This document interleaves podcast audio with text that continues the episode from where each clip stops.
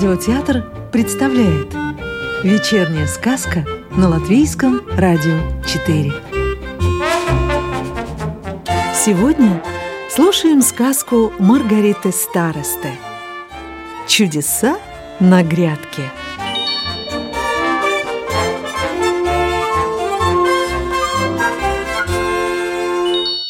Редиска и укроп.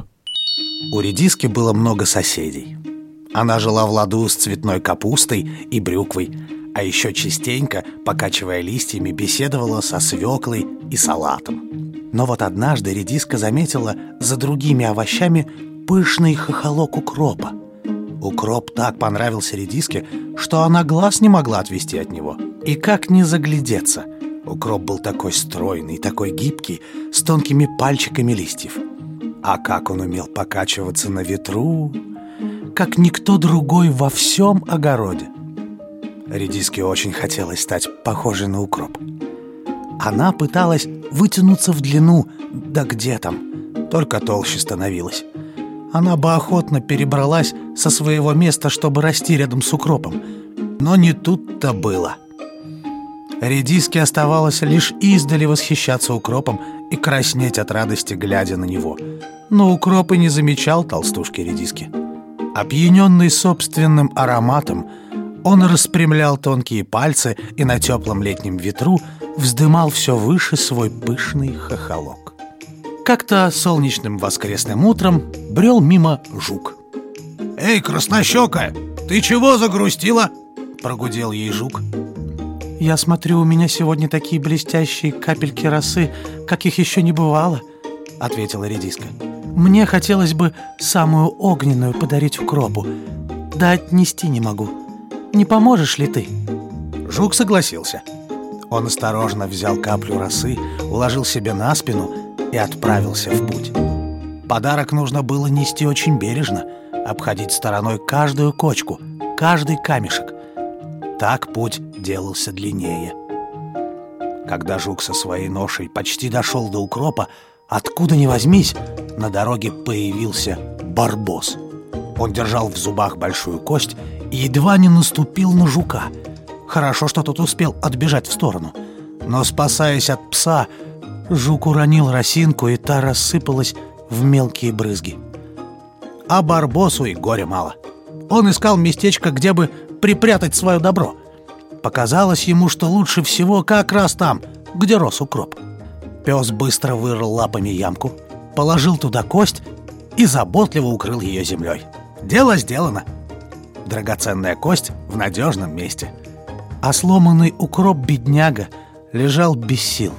Не мог он больше качаться на ветру, не мог поднять свой хохолок. Тут уж ничем нельзя было помочь. В огороде же все шло своим чередом.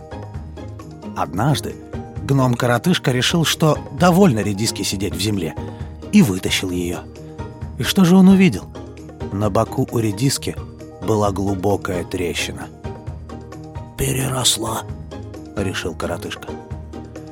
Он и по сей день не знает, что глубокая рана появилась у редиски от большого горя. Она грустила по укропу. Морковка на грядке у коротышки росла морковка, которой больше всего на свете хотелось приключений. Покачивая на солнышке и на легком ветру своим пышным пучком ботвы, она все ждала чего-то необыкновенного. К середине лета морковка изрядно вытянулась, но ничего особенного пока не произошло.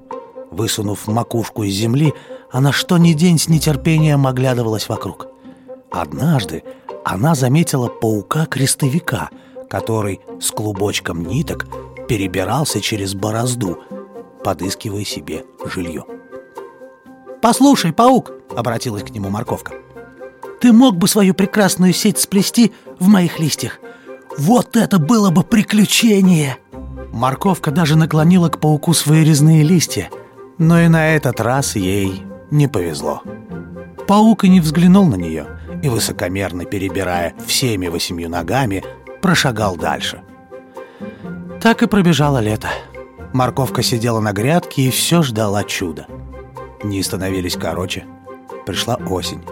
И гном-коротышка принялся убирать с гряд последние овощи. Он натянул потуже свой колпак и, раздувая щеки, таскал и укладывал на тележку урожай. Поверх всего он положил морковку и, пыхтя от натуги, повез поклажу в погребок. Все овощи сидели смирно. А морковка, с любопытством встопорщив листья, уже издали заметила открытую дверь в погребок и темноту внутри. «Ну нет, только не туда!» – испуганно подумала она. «Там так темно!» Морковка соскользнула с тележки на земь и спряталась под осенним желтым листком. Там она лежала долго-долго. Наконец налетел порыв ветра и сбросил листок. Теперь морковка видела вокруг только серые тучи, пустые гряды и борозды. На них не было никого из старых приятелей овощей. Одиноко ей стало.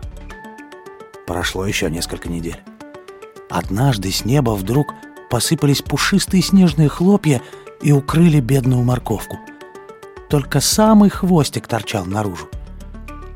В поисках еды прогуливалась по огороду ворона — Заметив морковкин хвостик, ворона подскочила к нему, ухватила клювом и вытащила морковку из снега.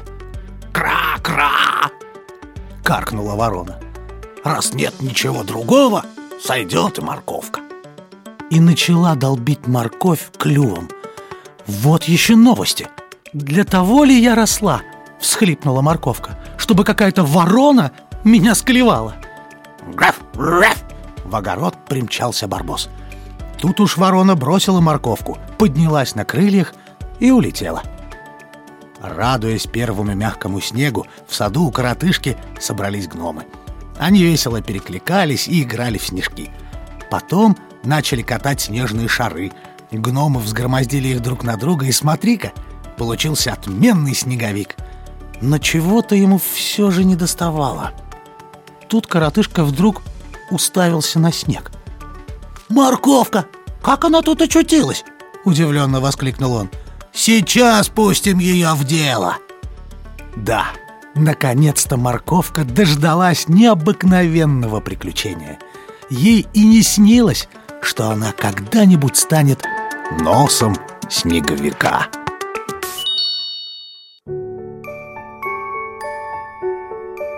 Сказку читал актер Родион Кузьмин.